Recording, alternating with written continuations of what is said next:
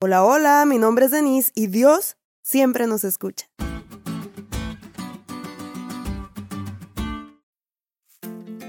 El otro día le pedí un favor a mi hermanita y no me contestó nada. Me dije a mí misma, no te lo va a hacer, aprende a vivir con eso. Ya estando resignada llega mi hermana con el favor que le pedí. Nunca me dijo sí, tampoco me dijo no, ni siquiera me dijo espera, ya voy o algo parecido. Ella escuchó mi petición y no dijo nada. Fue a conseguir lo que yo necesitaba y simplemente me lo llevó. ¿No te ha pasado algo similar cuando oras y piensas que Dios ni siquiera te escuchó? En el capítulo 9 de Daniel vemos a un Daniel desgarrando el alma a Dios e intercediendo por su pueblo. El periodo profético del cautiverio judío estaba por finalizar y Daniel estaba angustiado porque no veía claro lo que Jeremías había predicho. Ya Babilonia había sido conquistada y ellos todavía no eran liberados.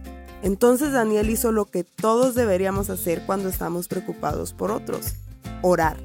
Él oró a Dios y expuso ante él su causa. En el capítulo 10 de Daniel vemos que Dios no responde a la oración de Daniel de forma inmediata, o como decimos en mi rancho, luego, luego. Como muchos de nosotros quisiéramos que Dios nos responda.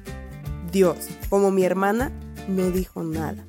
Pero mientras Daniel oraba por el pueblo judío, Miguel, cuyo nombre significa quien es como Dios, o sea, Jesús mismo, estaba peleando contra el príncipe del reino persa y no, no se refiere a Ciro quien gobernaba en ese entonces, sino que representa a Satanás, a quien Jesús mismo llamó el príncipe de este mundo.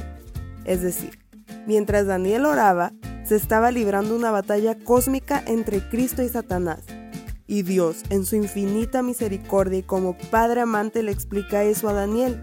Y además le dice, yo oí tus palabras desde el primer día que dispusiste tu corazón a entender y humillarte ante la presencia de Dios. No temas Así como a Daniel, Dios te ha escuchado desde el primer día que oraste por ese amigo, por tu hermana, por tu vecino o por aquella persona. No puedes verlo, pero se libra una batalla entre el bien y el mal, y Dios va a obrar cuando sea necesario hacerlo. No temas.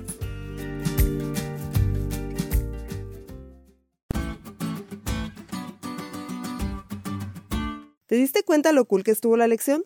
No te olvides de leerla y compartir este podcast. Es todo por hoy, pero mañana tendremos otra oportunidad de estudiar juntos.